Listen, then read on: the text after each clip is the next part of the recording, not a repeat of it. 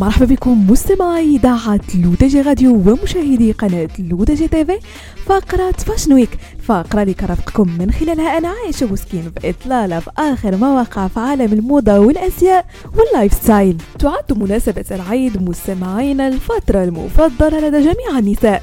ذلك أنها تمنحهن الفرصة الكافية لتجربة إطلالات مكياج راقية وشديدة وعلى الرغم من أن مكياج المناسبات الذي يشمل أحمر شفاه فاقع وظلال عيون سموكي هو الأكثر اعتمادا للتجمعات العائلية والسهرات فلا بأس من إضافة بعض اللمسات الخاصة على مكياجك لتتألقي عشية يوم العيد.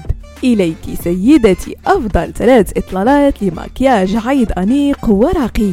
أول إطلالة هي البرتقالي الساطع bright orange ابدأي بوضع primer للعين على جفنيك وادمجيه نحو حاجبيك.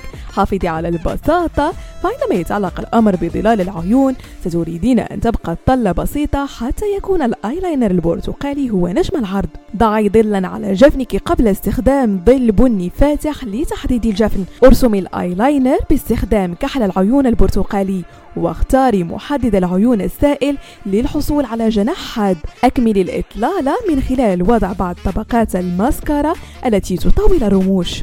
ثاني إطلالة مستمعين هي المكياج الدخاني سابتو سموك أولا جهزي الجفون باستخدام إما برايمر ظلال العيون أو خافي عيوب لامع. بعد ذلك اختاري ظلال العيون دخانية كلاسيكية. باستخدام فرشاة ظلال العيون المسطحة اضغطي على اللون الذي اخترته وامزجيه من الجزء السفلي للجفن إلى منتصفه.